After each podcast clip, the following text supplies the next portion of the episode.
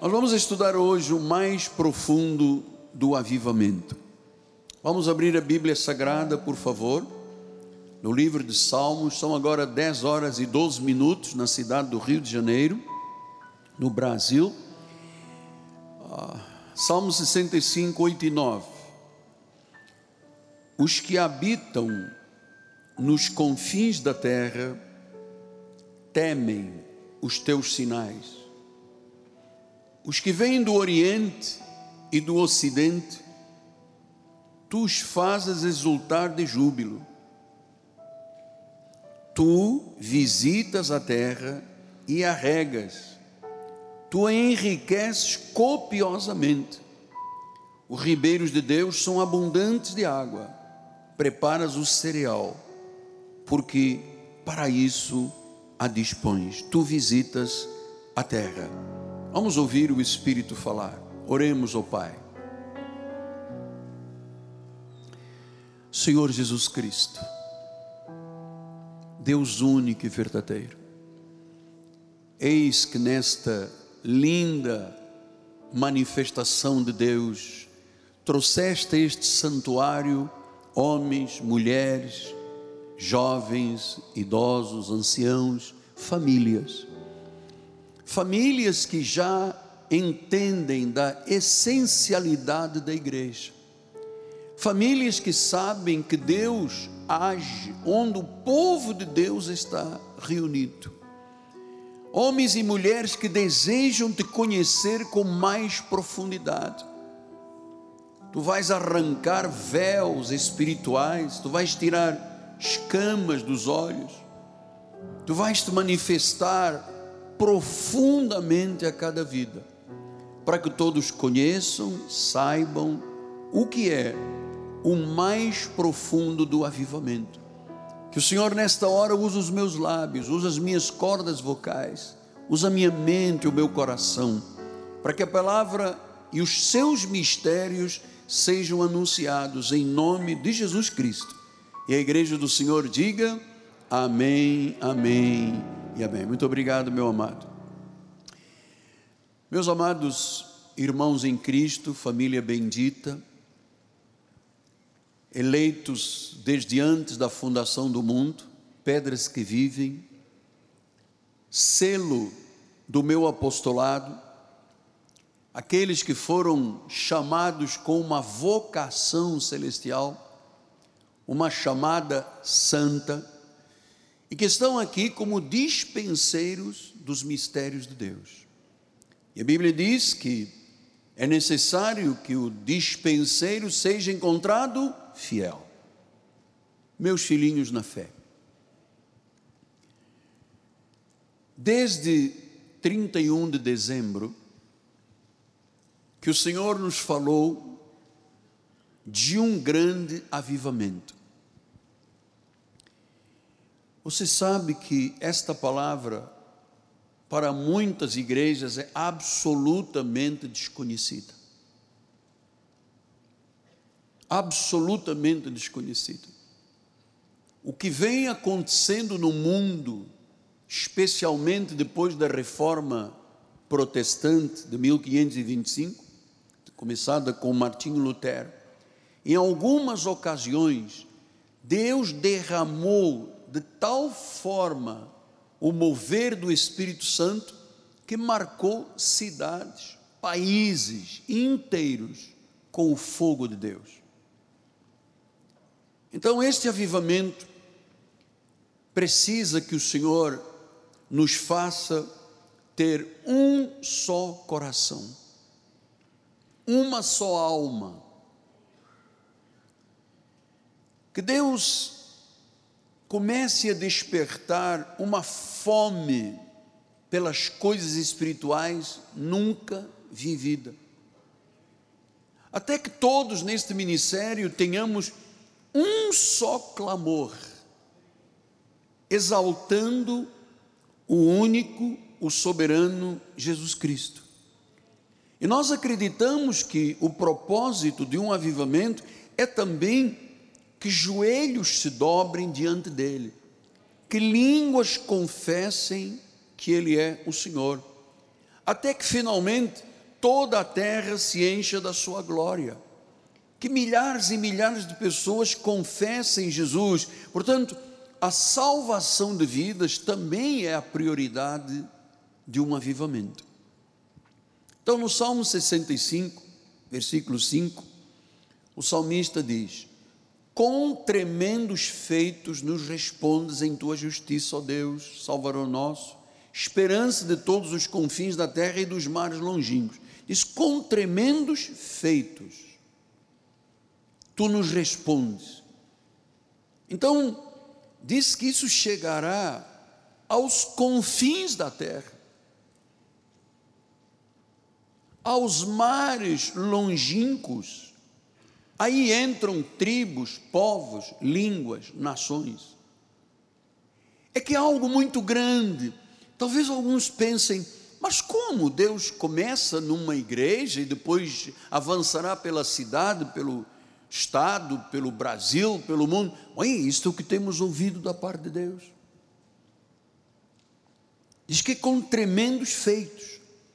Quer dizer que, se nós estivermos aqui em espírito de unidade, um só coração, uma só alma, nós já estamos oferecendo alguns tipos de posicionamento para que Deus se derrame entre nós.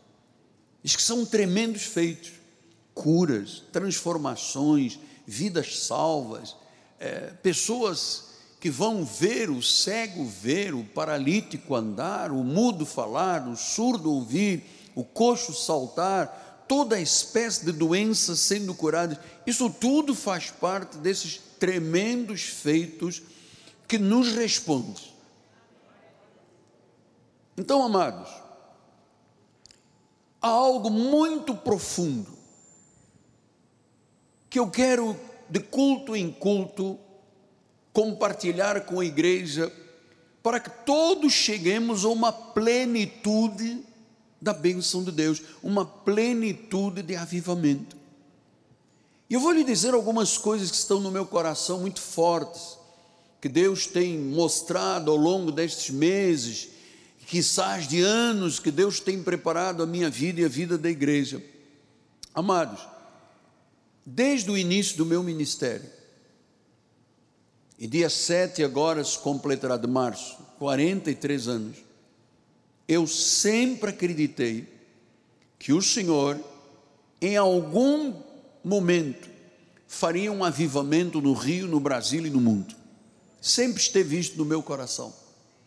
Sempre me tenho preparado para algo novo, com mudanças profundas esta coisa nós falamos no extraordinário, no incrível, coisas maravilhosas. Eu sempre acreditei nisto.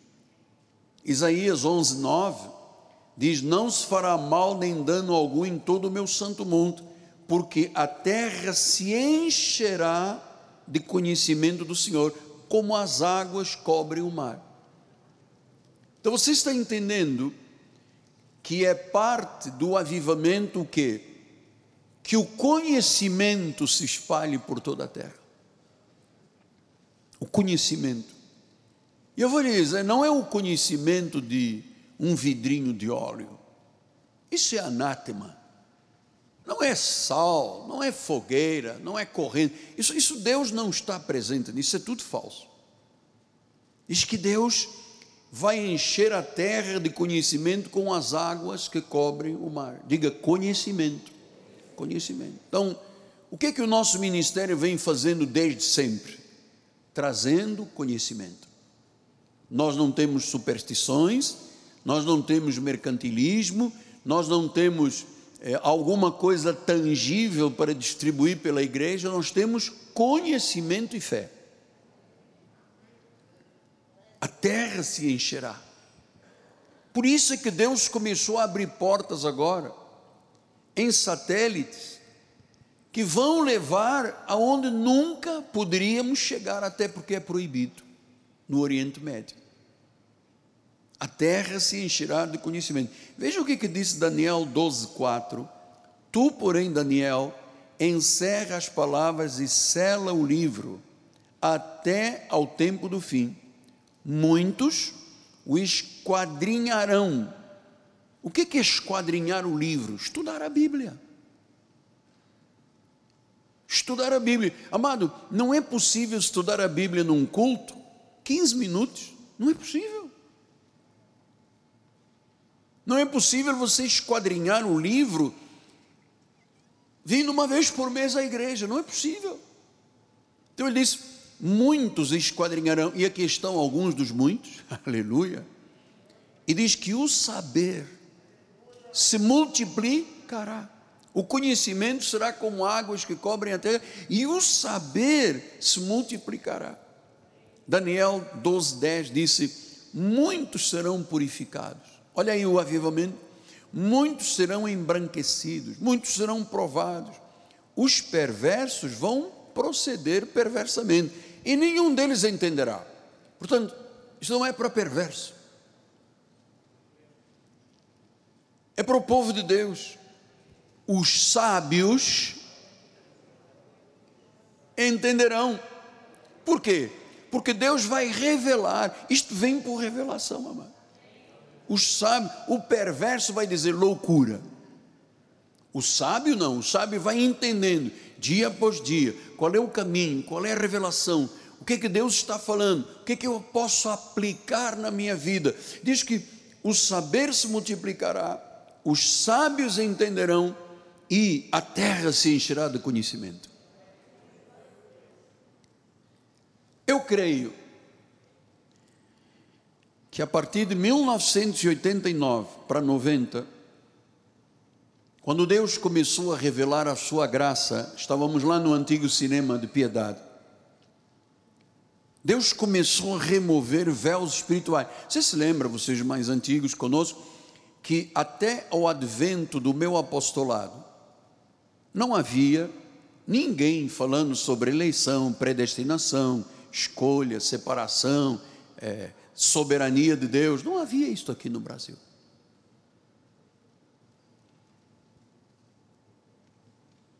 Eu me lembro quando eu fui consagrado apóstolo e profeta lá em Santa Rosa Beach, na Flórida, o profeta que orou sobre mim disse: Tu levantarás um exército de mulheres.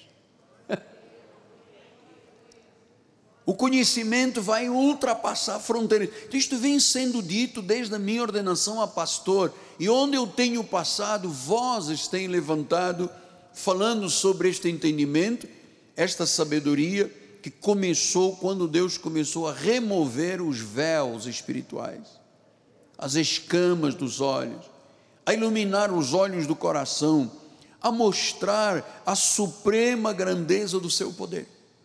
Foi a partir de 89. Agora, o Senhor está começando a chamar os líderes da de nossa denominação. Começando aqui pela sede, pelo apóstolo, pela bispa, pelo corpo ministerial, líder nacional, os líderes nacionais, os líderes de intercessão, o corpo ministerial todo. E, claro, a igreja toda. Então Deus está começando a chamar, e vai chamar também líderes de denominações que vão chegar a ter compreensão e entendimento desta hora. Eu sempre criei nisto. E qual é o elo?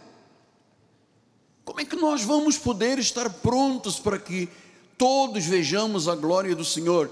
Eu vou lhe dizer, é o ajuntamento do corpo de Cristo. No livro de João 17, 21 diz: a fim de que todos sejam separados. Não, a fim de que todos sejam. Amado, tem que começar por aqui. Tem que começar por aqui. Como tu és, ó Pai, em mim e eu em ti, sejam eles em nós, para que o mundo creia. Você está entendendo? O mundo só vai ouvir e crer se nós nos tornarmos um. Aqui não tem rico, não tem pobre, não tem branco, não tem preto, não tem pastor, não tem líder, não tem apóstolo. Somos um. Um. Este é o passo, que é o ajuntamento do corpo de Cristo, até que todos sejam um, para que o mundo creia. Então, a primeira coisa que eu quero dizer esta manhã é: o nosso ministério tem que ser um ministério unido. Unido.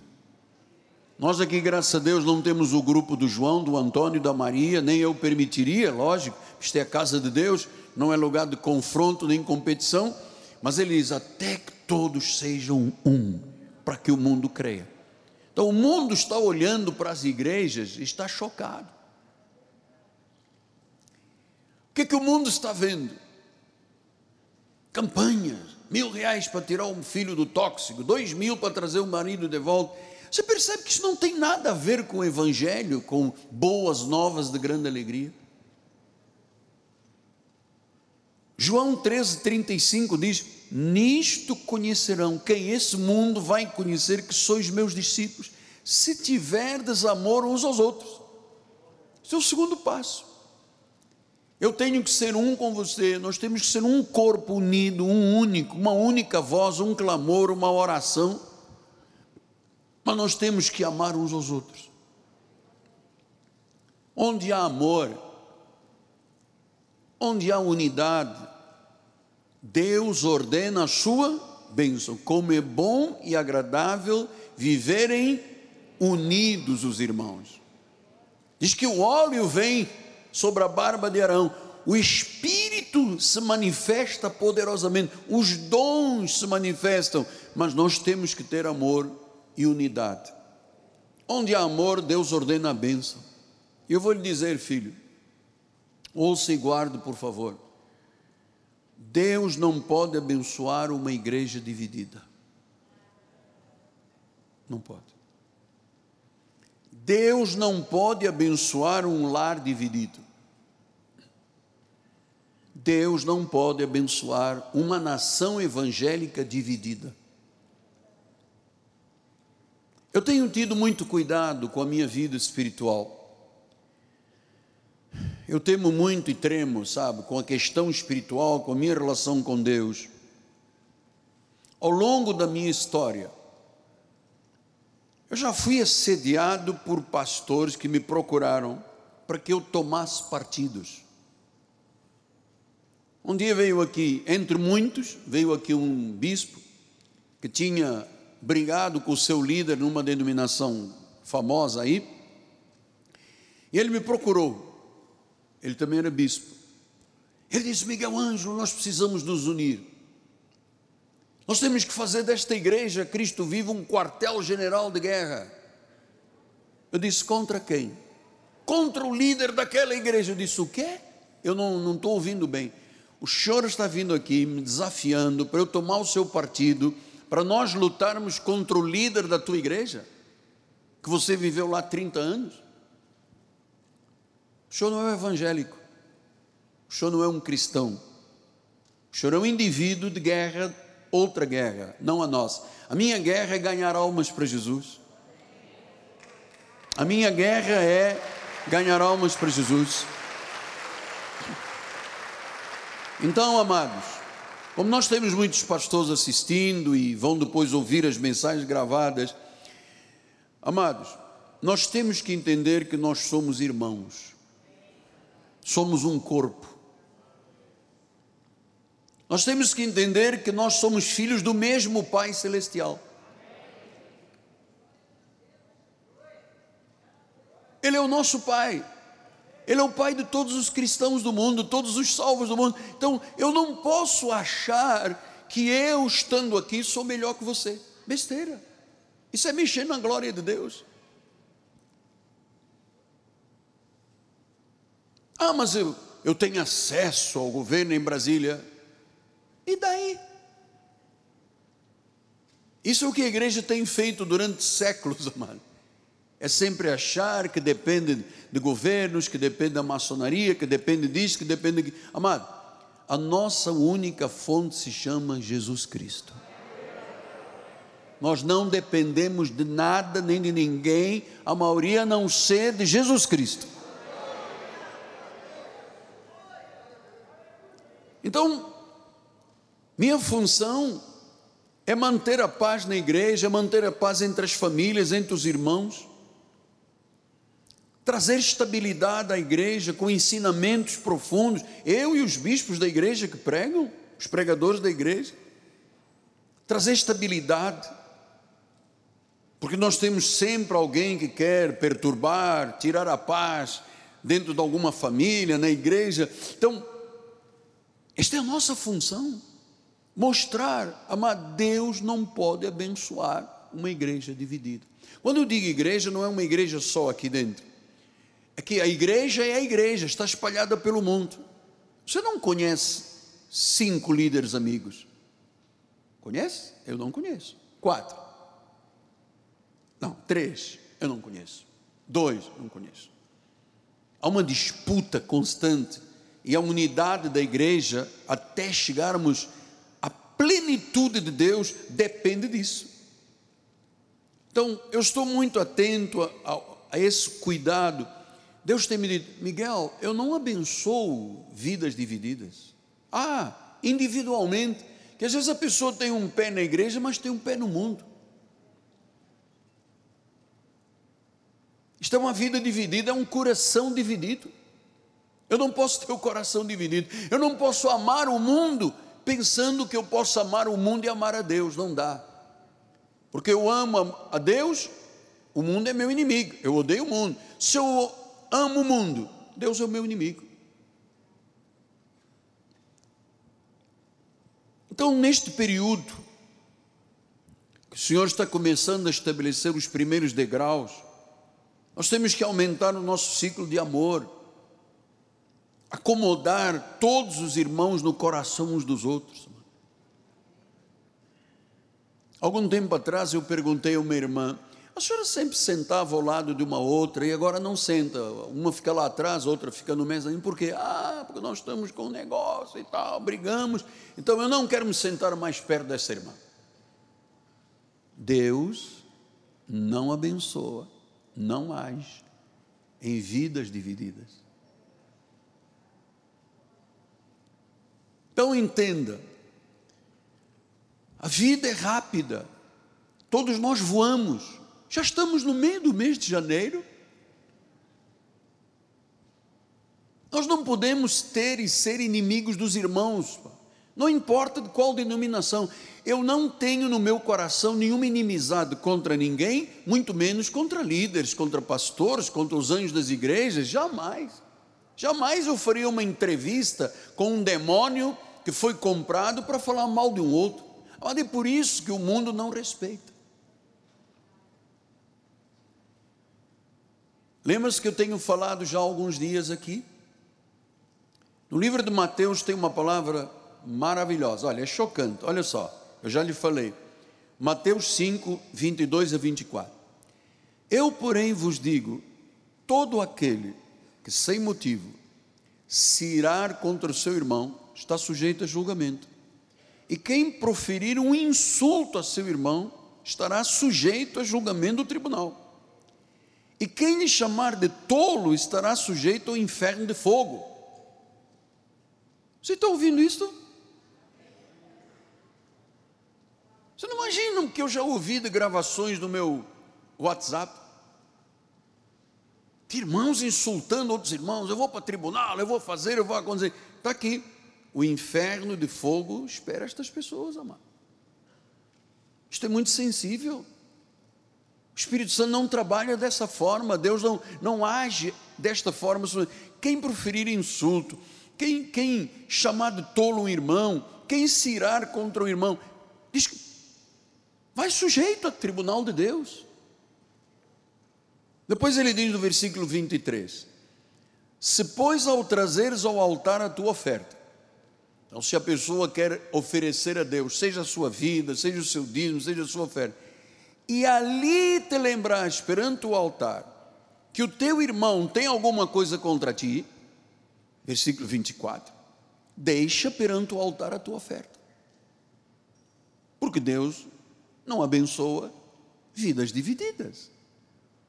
Vai primeiro reconciliar-te com o teu irmão, então volta e faz a tua oferta. Mas eu não tenho nada contra alguém. Ótimo, glórias a Jesus. Será que você não provocou alguém que agora esse alguém tem contra você? E não adianta, amados. levantar o tapete e jogar a coisa lá de baixo, escondido, não adianta. Deus quer fazer uma obra que nunca fez no Brasil, amado. Nunca. Então diz que só se eu me reconciliar eu poderei oferecer a Deus a minha própria vida, a minha oferta, o meu amor, o meu tempo, os meus talentos. Mateus 6,12 disse: Perdoa-nos as nossas dívidas, assim como nós temos perdoado aos nossos devedores. Então Deus disse: Eu só tenho direito de perdão se eu for um, per, um perdoador. Quantas pessoas ao longo da minha vida ministerial pecaram contra mim? E contra você? Quantas? Mas eu vou lhe dizer, eu nunca fui capaz de lutar com Deus nesta área. Nunca. Aliás, em nenhuma área. Mas imediatamente, quando alguém peca contra mim, eu tomo uma atitude, está perdoado. Às vezes a pessoa, 20 anos depois, 15 anos depois, nós tivemos um pastor nosso que era Duque de Caxias no passado. Amado, você não sabe o que esse homem fez conosco. Ao ponto de mandar aqui um advogado de um grupo aí, não posso dizer o nome, ameaçar, fez e aconteceu, tirou tudo da igreja, desde a caixa d'água, as cadeiras, o órgão, ameaçou de morte que fazer, que eu vou acontecer e tal, não sei o quê, porque não tinha pago um ano, eu era o avalista, tive que pagar um ano de aluguel, mais as despesas, aí o dono do local exigiu reconstrução, tudo, gastamos uma fortuna para não sujar o nome de Jesus. E eu disse, no meu coração, nothing. Agora, tem uns dois anos, eu estava chegando, feliz da vida, à igreja, ao templo. Eu vi um senhor com um aspecto assim, bem acabado tal. E veio um dos irmãos e disse: Olha, está ali fulano tal, o pastor fulano tal, que foi de Duque de Caxias. Eu disse: Puxa, nem parece ele, velho, assim, bem maltratado. Eu disse: Pois não, irmão. Não, sabe o que é? Que eu vim pedir-lhe perdão, porque desde que eu fiz isso há 20 anos atrás, a minha vida trancou. Eu abro igreja aqui, não vem ninguém. Eu abro aqui, não vem ninguém. Eu mudo de cidade, mudo de estado. Não. Amados, isso é muito sensível. Se você não perdoa quem te magoou, biblicamente, você não tem direito de pedir perdão a Deus. Eu vou lhe dizer, há situações que deixam traumas e amargura na vida das pessoas. Por exemplo, quando há uma separação, um divórcio litigioso. As pessoas brigam, as pessoas se ameaçam, as pessoas querem o mal, desejam uma morte, começam a viver uma vida amarga. E você sabe que isso tudo vai afetar o teu coração, vai afetar a tua alma, vai afetar a tua relação com Deus. Então, se eu quero o perdão de Deus constante, eu tenho que ter o direito de tê-lo, porque eu perdoo.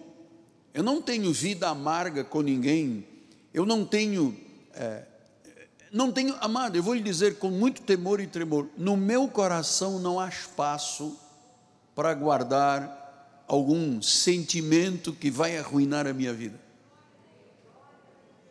Nós precisamos de nos reconciliar com os nossos irmãos em Cristo.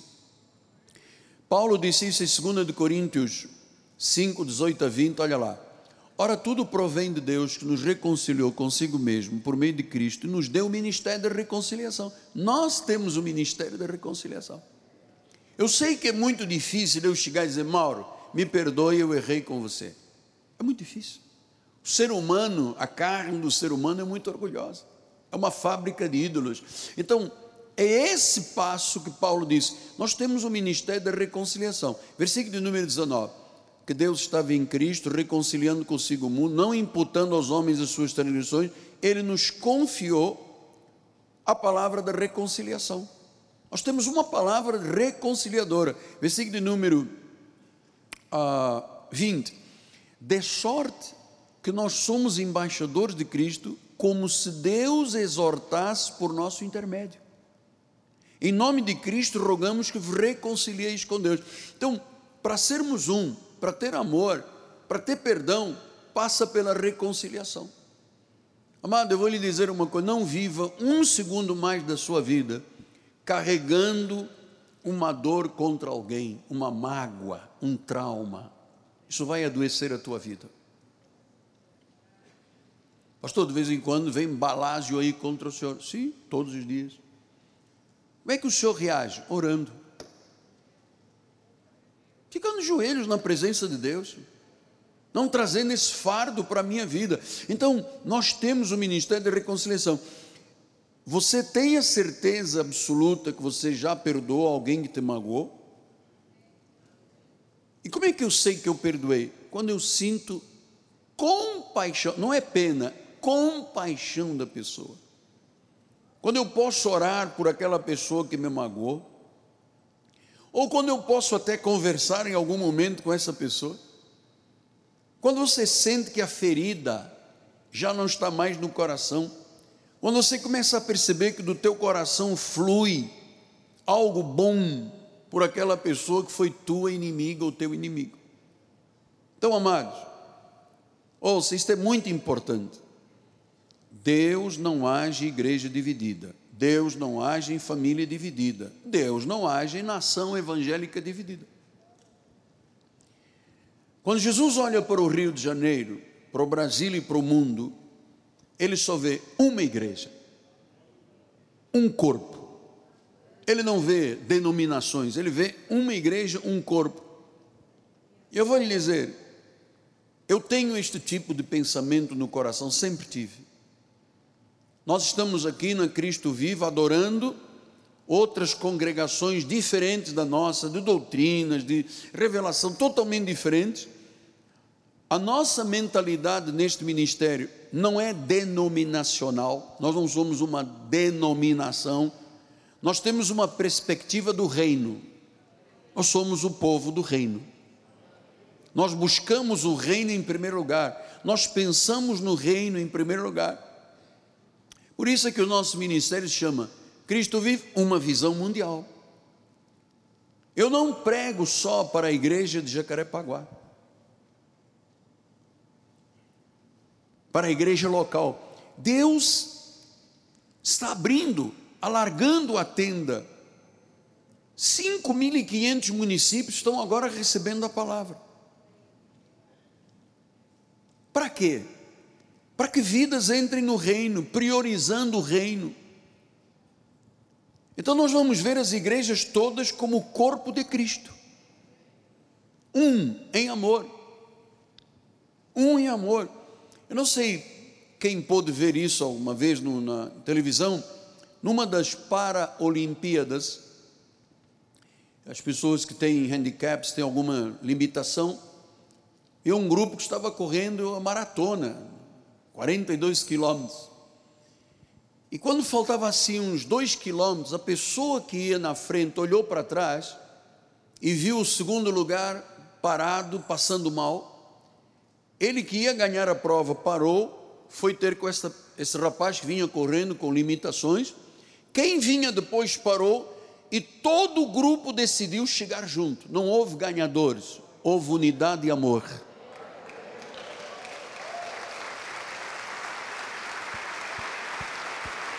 Houve unidade e amor. Chegaram todos juntos, porque, amados, ali não havia competição. Entre nós não pode haver competição. Entre os líderes evangélicos não pode haver competição. Somos uma família do reino. Nós não somos inimigos uns dos outros. Eu vou lhe dizer, eu estou pronto para estender a mão para todos, aqueles que são o corpo de Cristo, seja Rio, Brasil ou mundo. E eu queria dizer a você: nós temos todos o mesmo inimigo, chama-se o diabo. Não é o irmão, não é o pastor, não é o presbítero, não é aquele irmão que fica lá. Não, nós temos um inimigo. Eu não posso achar que um irmão é meu inimigo. Meu inimigo se chama o diabo. O teu inimigo se chama o diabo.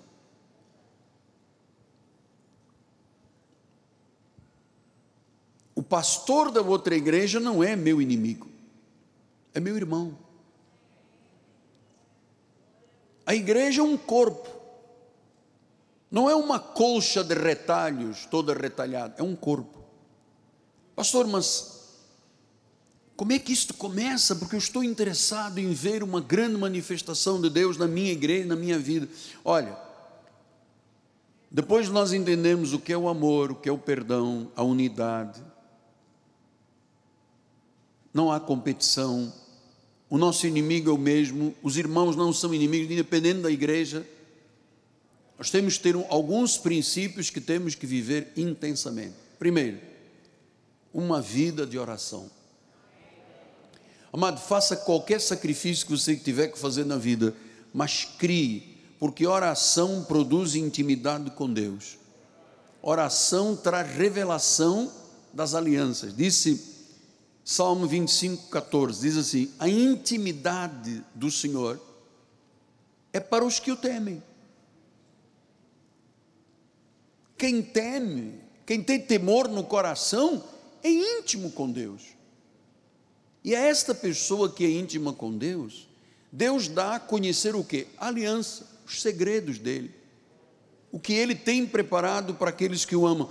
Então eu tenho que ter o que? Intimidade. Intimidade com Deus quer dizer que eu sou um parceiro de oração com meu Senhor.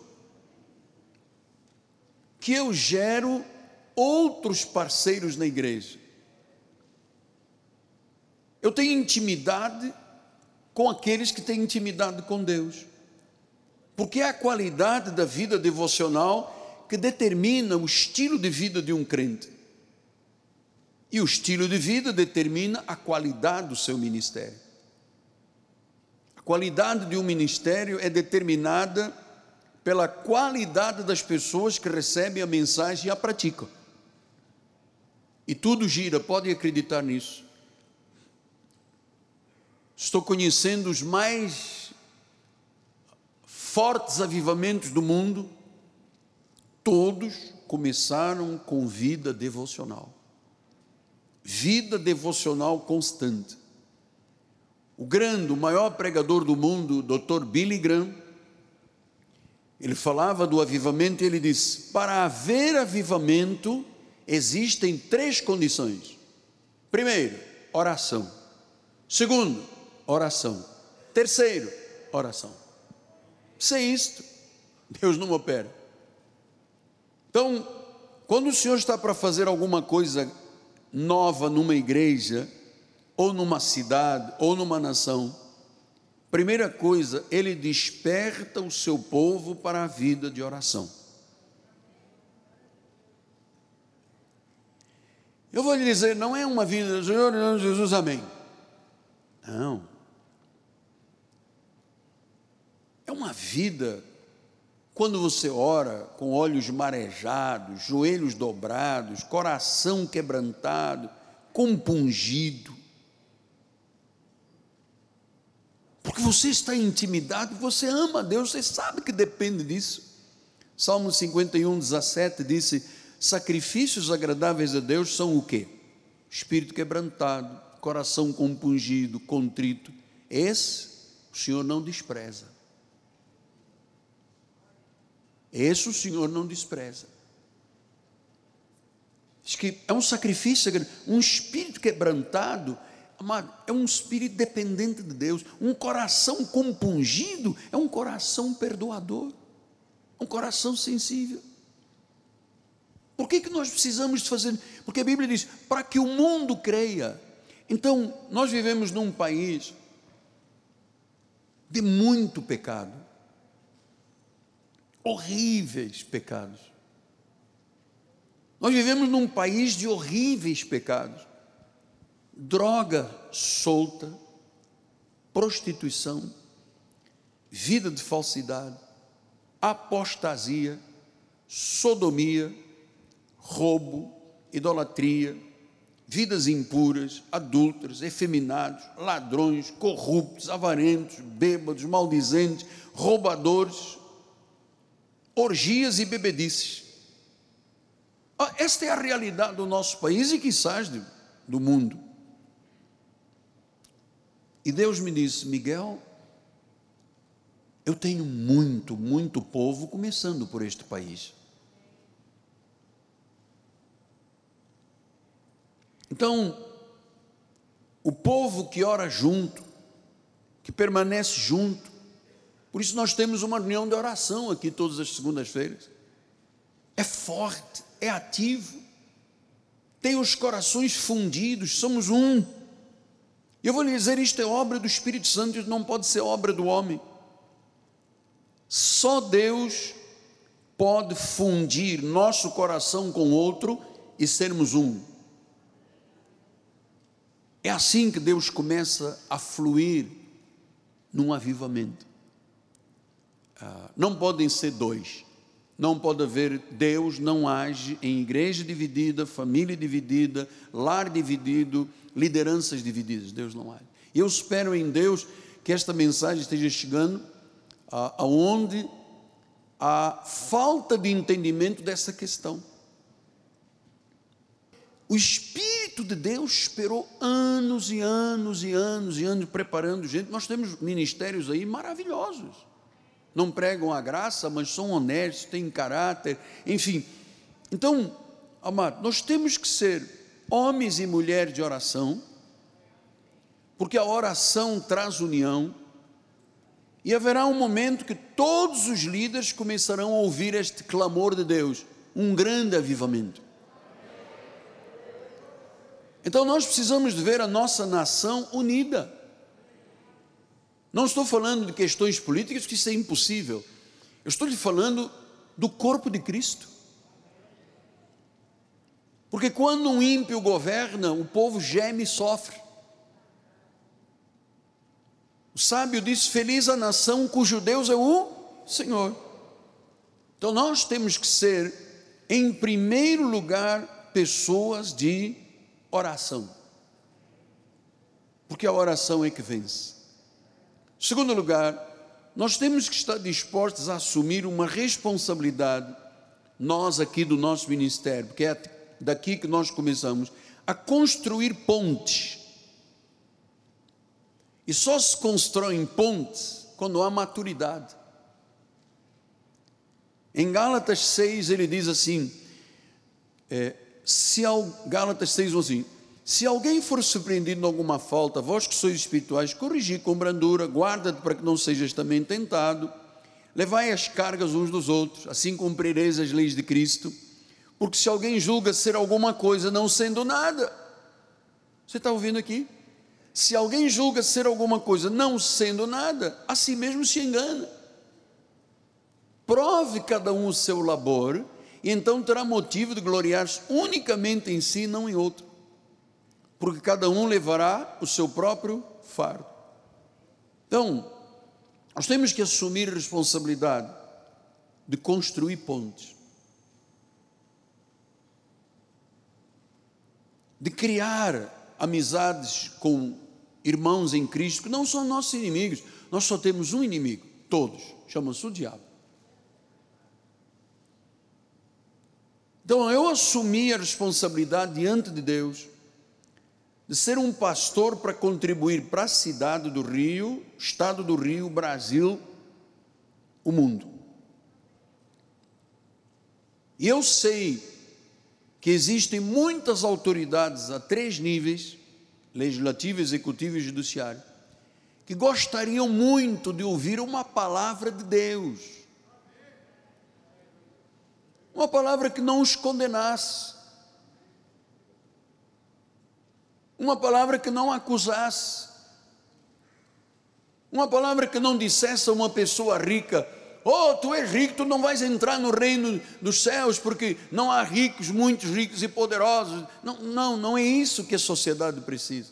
A sociedade precisa de um conciliador, ou um reconciliador. Eu, eu sei que há autoridades, eu estive com a maior autoridade do nosso país, sentado ao lado dele, conversamos. Eu perguntei se eu podia orar por ele, dei a mão a ele, oramos juntos.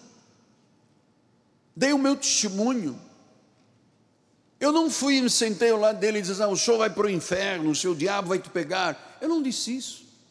Eu falei da eleição, da soberania de Deus, do amor de Jesus, do que ele fez na minha vida, disse que poderia fazer na vida dele. É isso que nós precisamos de fazer, dispostos a assumir responsabilidade. Por quê? Porque eu sei que a lei não faz nada com o viciado, amado. A lei só condena. A lei não faz nada com prostitutas, com crianças de rua, com desprezados da sociedade. A lei não faz nada, porque a lei diz: condenado, inferno, vai para o inferno. A lei não, a lei não salva, ninguém é justificado pelas obras da lei. Então nós vamos ver as igrejas do Rio se ajuntando. Aliás, eu sei que há pessoas especializadas, disse Salomão, em separar os melhores amigos. E tem alguns que eu era assim, vivamente amado e apaixonado pela vida das pessoas, simplesmente trocaram de chave, não temos mais acesso. Será que Deus vai agir nesse ministério? Não acho. Não acho. Então, vidas têm que ser alcançadas. Nós temos que ser construtores de pontes. Vamos ver as nossas igrejas do Rio de Janeiro, primeiro as nossas igrejas aqui do Rio, em unidade. Depois vamos ver as nossas igrejas do Brasil, em unidade. Depois vamos ver as nossas igrejas lá fora, porque em África nós temos muitas igrejas. Todos juntos. E eu vou lhe dizer: isto para acontecer não pode ser mão do homem, é a mão de Deus. Não é obra do homem, é obra de Deus.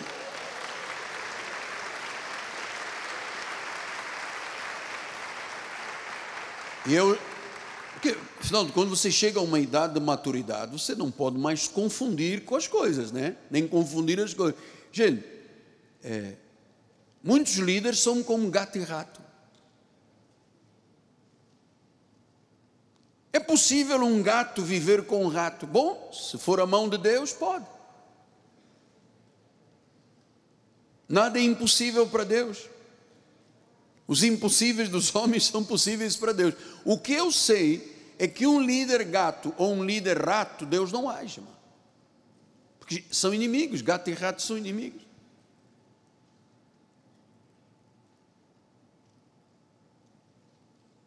Então haverá um movimento forte que vai partir daqui. Estou falando com você, com você, com você, com você. Vai partir daqui. Você vai dar o seu testemunho, você vai falar de Jesus, você vai amar a sua igreja, você vai botar nas, teus, nas tuas mídias sociais os cultos da igreja, as mensagens da bispa, as mensagens das bispas, os cultos do apóstolo. Por favor, não me mande coisas do Papa, porque eu não tenho nada a ver com ele. Ah, mas tem o padre Melo que é muito bonito. Ah, paciência, mas não anda à custa de homens bonitos. Eu sou dependente de Deus, amado. Então, de vez em quando, meu irmão diz, ah, está aqui o que o Papa disse, o que eu não sei quem disse. Amado, eu quero saber o que Jesus disse. Então, quando você puder passar um culto desse nas tuas mídias sociais, você estará salvando vidas. Você estará vivendo o avivamento. Você está construindo pontes. É um movimento forte. A partir daqui, nós vamos ver aqui uma unidade que nunca houve efetivamente, de amor, de compaixão, de amizade. Eu não posso entrar na igreja e ver onde é que ela está, está ali não, então eu vou ficar aqui, escondidinho ali perto da bispa. Ora por mim, bispo, porque eu não gosto daquele irmão que está lá, tá bem? Ora por mim, porque Deus é maravilhoso, Deus é maravilhoso. Estou lhe falando a verdade, são muitos anos de experiência. Eu já vi muita gente cair por causa dessas situações. Para nós depois podermos chegar às outras denominações. Porque o mais difícil vai ser colocar líderes de joelhos. Esse é o mais difícil.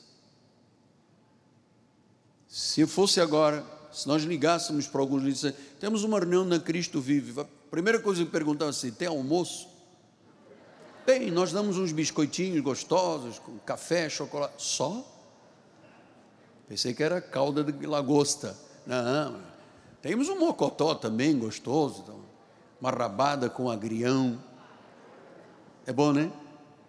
Rabada com agrião, isso é coisa do português. Então, a razão única é Jesus.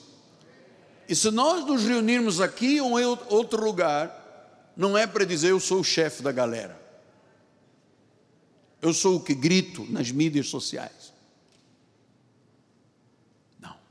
Aqui ninguém é ninguém.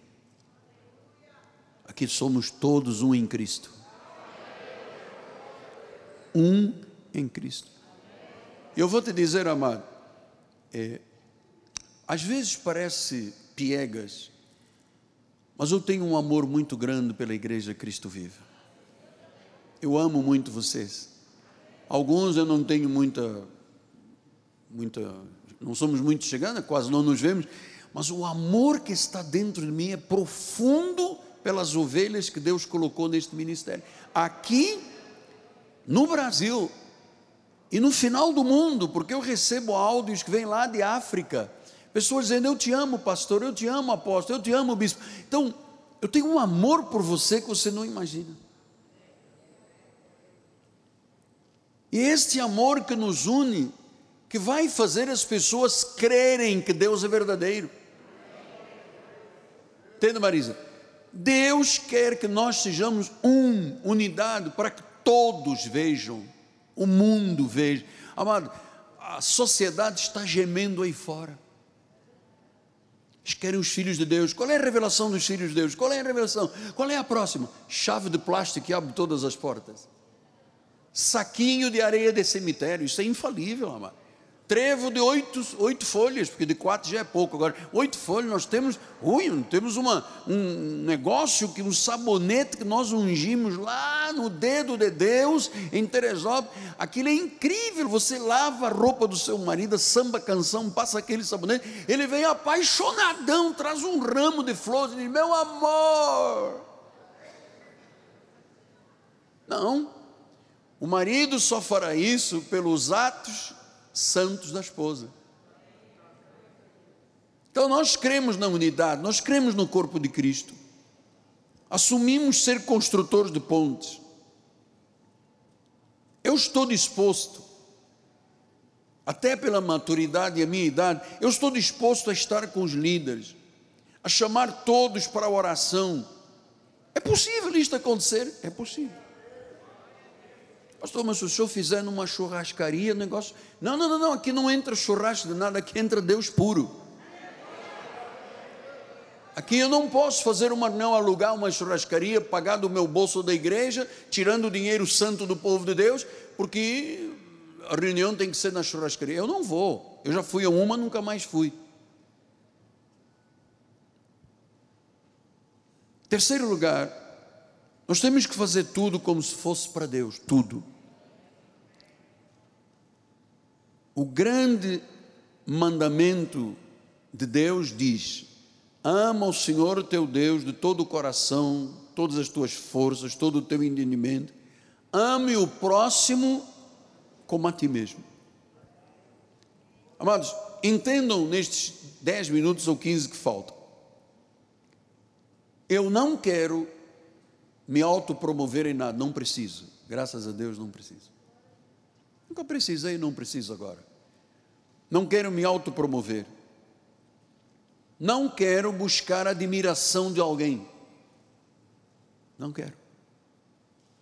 Eu amo e me interesso pelo Rio de Janeiro, pelo Brasil, por amor a Deus.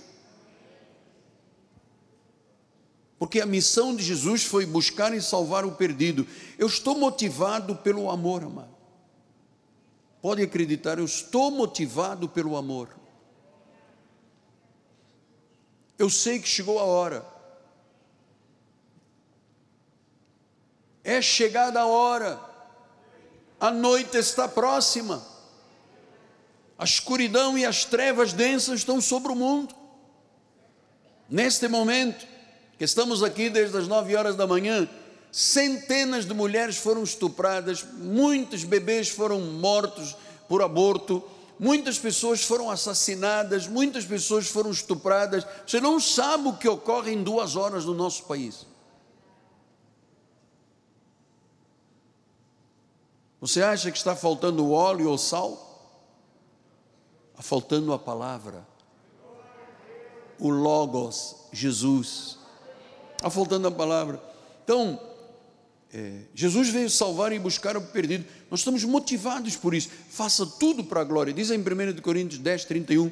Portanto, quer comais, quer bebais ou façais outra coisa qualquer, fazei tudo para a glória de Deus. Então, por que, que eu lhe digo que isto precisa de ser a mão de Deus? Porque a mão do homem é incapaz de mover alguém, algum coração. Incapaz. Eu sou incapaz de mover alguém, inca, absolutamente incapaz. Tem que ser Deus. Então eu disse: faça tudo, tudo. 10, 31. Quer comer, comais, quer bebais, façais outra coisa, fazem tudo para a glória de Deus. E em quinto lugar, vamos aumentar o nosso círculo de amor. Amar a Deus de todo o coração, amar ao próximo. Apesar das diferenças, ou de cor, ou de posição social, ou denominação, ou de profissão, ou de posição, amar, amar e aceitar. Porque Gálatas 5,6 disse: Porque em Cristo Jesus nem a circuncisão, nem a circuncisão tem valor algum, mas a fé que atua pelo amor a fé que atua pelo amor. Então, é o amor, é a unidade que vai atrair pessoas. Porque o amor fala. O amor fala. Quando eu estou lhe dizendo que eu amo profundamente o povo de Deus, que eu amo a Deus, eu estou fazendo para a glória do Senhor. Eu não posso perder mais um minuto da minha vida.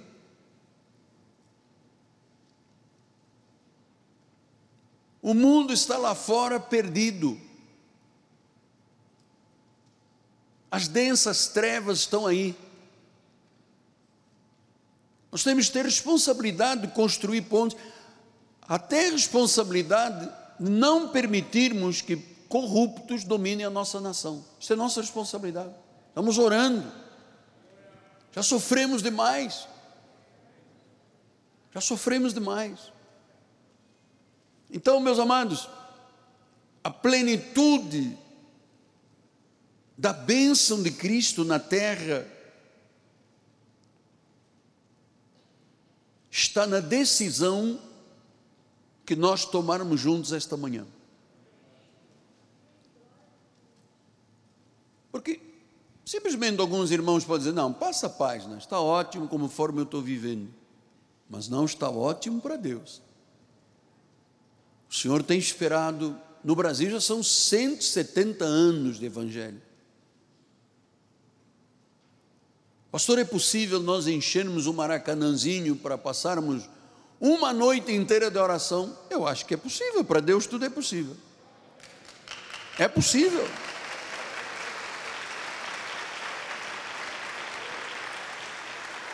É possível enchermos o Maracanã com 80 mil pessoas só para orar a Deus. É possível, é isso que Deus quer.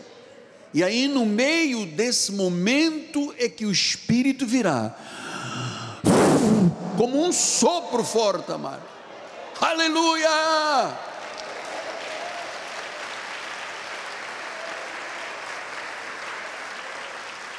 É aí que o sobrenatural de Deus se move, é aí que os dons do Espírito Santo, é aí que almas são salvas.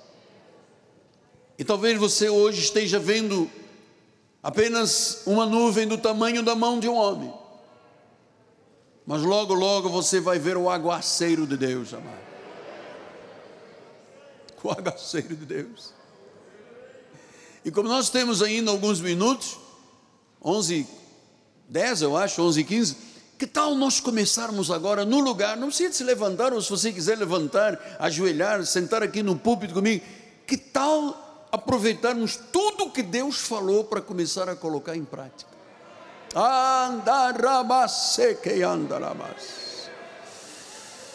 Aleluia, Deus, aleluia. Aleluia, Jesus, aleluia. Graças a Deus. Tu falaste à igreja, meu Pai, tu falaste à igreja, tu falaste à igreja.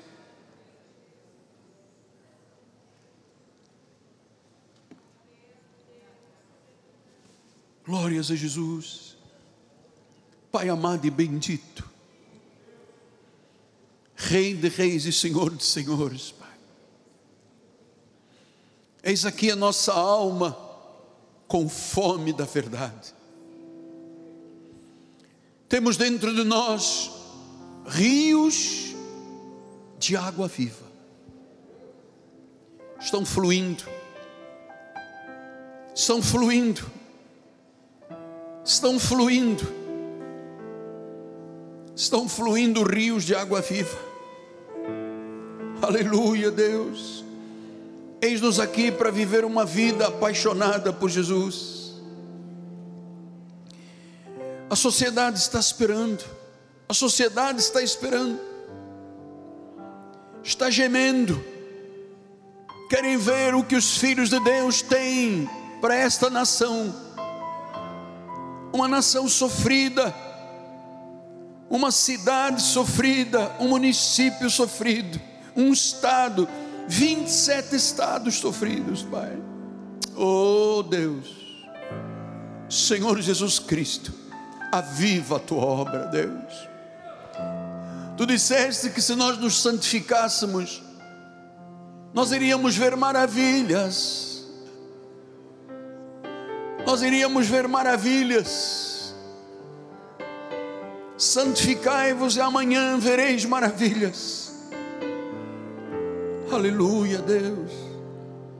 Glórias a Jesus. Labacete que me. Oh, Jesus amado. Move-te, Deus, mais do que as minhas palavras, Pai.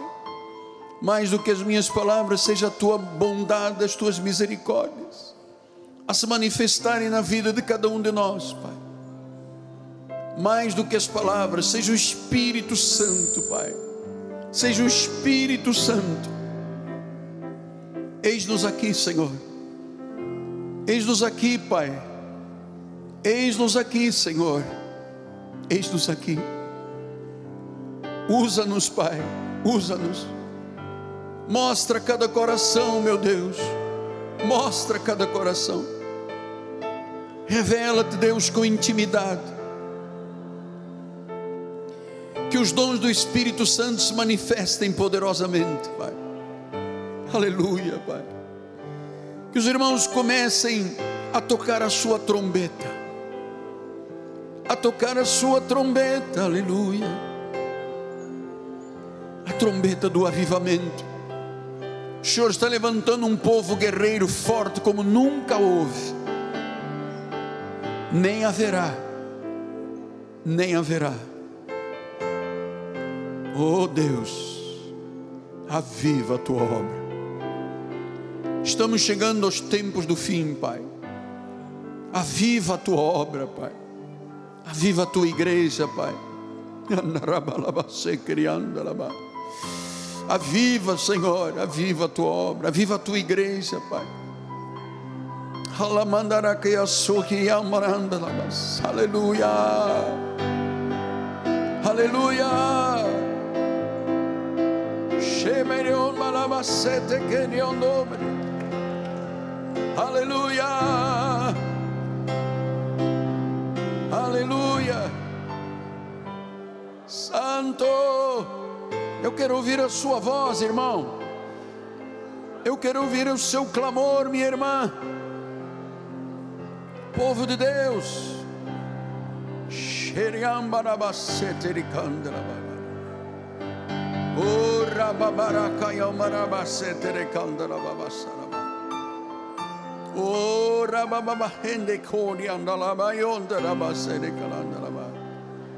Rite mianto basekeri andalaba sere kandara.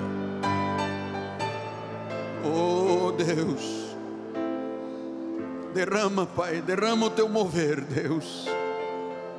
Derrama, Senhor, línguas de fogo, Pai Derrama o teu poder, Pai. Aviva a tua obra.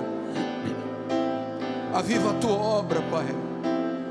Aviva cada coração, desperta, ressurge em cada vida nesta manhã, Pai.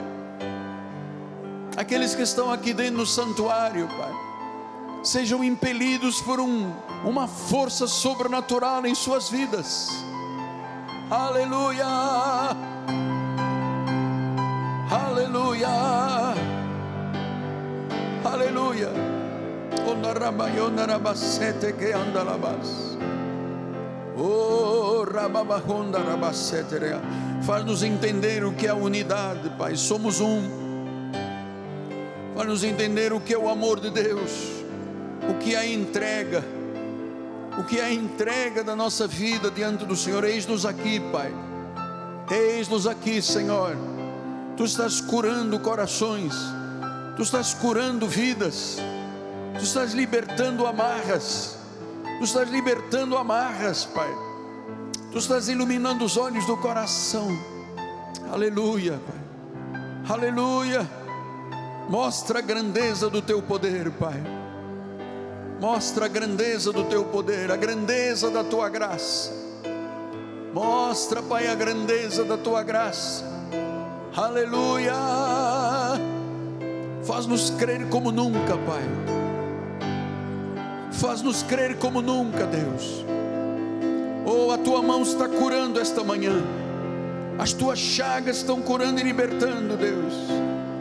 O teu espírito está avivando.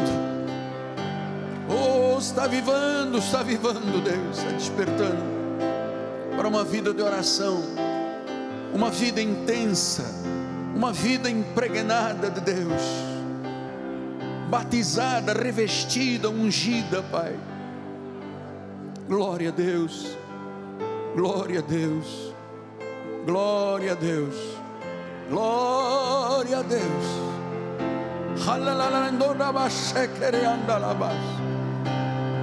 É a unidade do teu povo, para que todos vejam e creiam, todos vejam e creiam, que há uma igreja unidade, Pai, que há um povo unido, que se ama, é um corpo, é o corpo de Cristo, aleluia.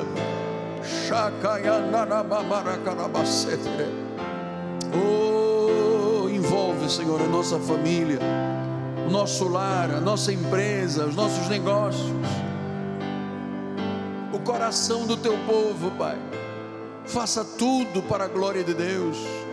Faça tudo para a glória de Deus. Anjos, ministrem, milícias celestiais, venham em nosso favor, Pai. Venham em nosso favor, Pai. A terra se encherá de conhecimento. O conhecimento se multiplicará. O conhecimento se multiplicará. Glória a Deus. Glória a Deus. Aviva, Pai. Aviva, Pai. Aviva, Jesus. Aviva a tua obra, Pai. Começa de cada um de dentro para fora, Pai. Aviva a tua obra, Pai. Aviva a tua obra.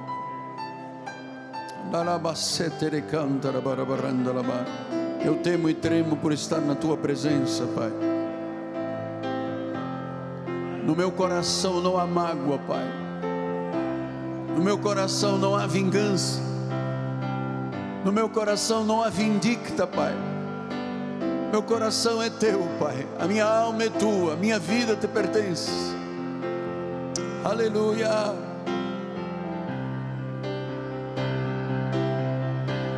Minha vida te pertence, Pai. Eis-nos aqui, Pai. Eis-nos aqui, Deus. Eis a tua igreja, a tua noiva, ataviada de branco, sem mancha, sem rugas, sem defeitos, Pai. Ensina o teu povo a orar, Pai. Ensina o teu povo a orar, Pai. Ensina o teu povo a orar. Ensina, Pai, o teu povo a te agradar, Pai.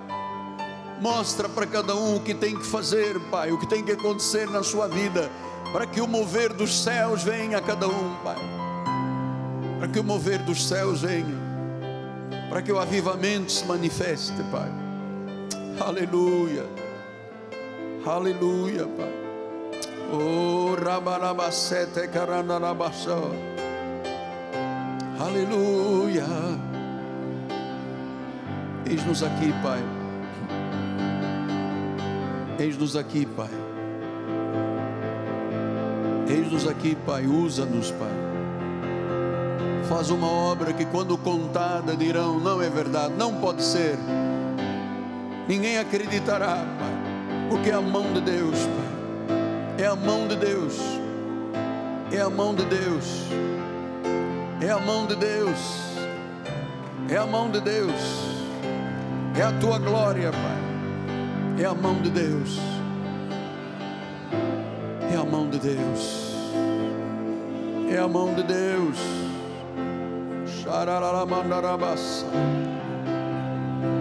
Aviva, Pai. Não é por força, não é por poder, é pelo teu espírito, Pai. Que essa palavra, Pai, toque todos os líderes da nossa denominação, Pai. Todos os bispos, todos os pastores, Pai. Esses que viraram as costas a Deus e ao ministério, Pai. Traz de volta, Pai, traz de volta. Que haja reconciliação, Pai. Que haja reconciliação, Pai. Que haja reconciliação. Que haja reconciliação, Pai. Que haja reconciliação, Pai. Entre líderes denominacionais, Pai. Aqueles que têm responsabilidades perante o povo de Deus, Pai.